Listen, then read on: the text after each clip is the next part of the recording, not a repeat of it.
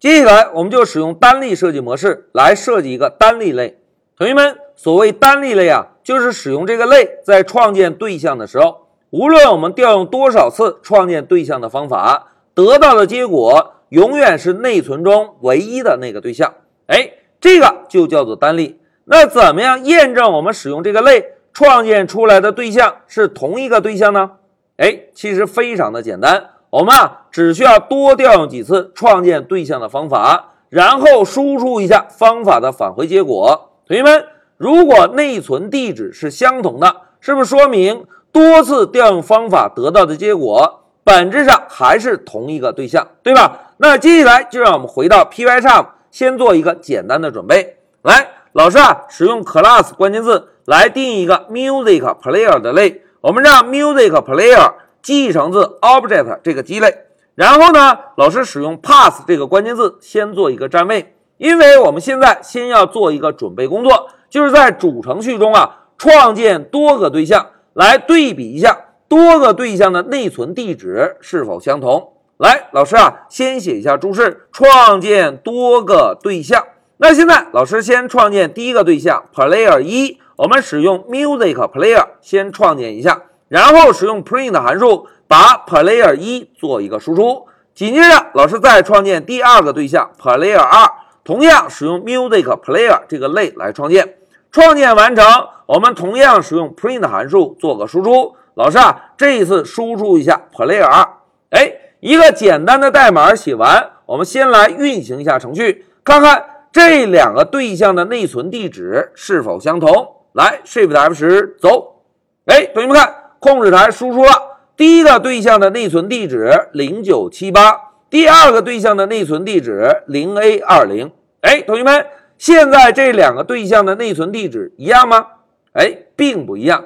内存地址不一样，就说明 Player 一和 Player 二是两个完全不同的对象，对吧？而单例设计模式的目的就是，无论调用多少次创建对象的方法，得到的对象引用应该是相同的，也就是控制台输出的内存地址应该完全一模一样，对吧？那怎么样做到这一点呢？来，再让我们回到笔记，同学们要想实现单例设计模式啊，首先需要定一个类属性。哎，我们定一个 instance 类属性，让这个类属性啊。来记录一下单例对象的引用。哎，在这里，老师问大家，同学们，当我们一个类定义完成、运行程序的时候，内存中有这个类创建的对象吗？哎，并没有。我们需要调用一下创建对象的方法，内存中才会有第一个对象，对吧？那因此啊，这个类属性我们就把它的初始值设置为 none。哎那就表示空对象。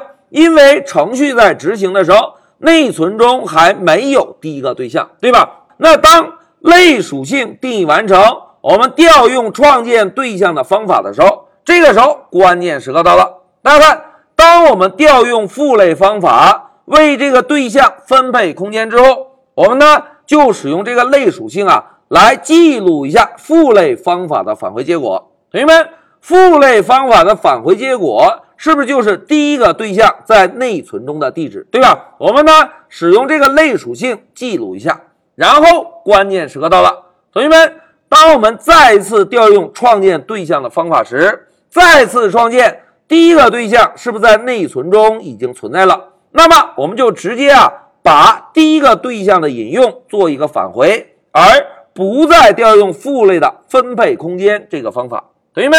不再调用分配空间这个方法，是不是就不会再在内存中为这个类的其他对象分配额外的空间，而只是把之前记录的第一个对象的引用做一个返回？哎，再次调用的时候，只是把第一个对象的引用做一个返回，这样呢就能够做到无论调用多少次创建对象的方法。我们得到的永远是第一个创建出来的对象引用，哎，这个就是使用单例设计模式解决在内存中只创建唯一一个实例的解决办法。一句话讲，定一个类属性，类属性的初始值为 n。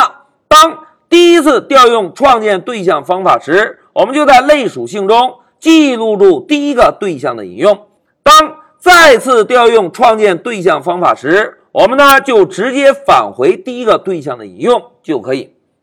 讲到这里，我们啊就先针对单例的案例做了一个基本的准备，然后老师给大家分析了一下怎么样使用单例设计模式，在创建对象时，无论调用多少次创建对象的方法，得到的结果永远是第一个创建的对象实例。好，在我们开始具体代码演练之前，老师先暂停一下视频。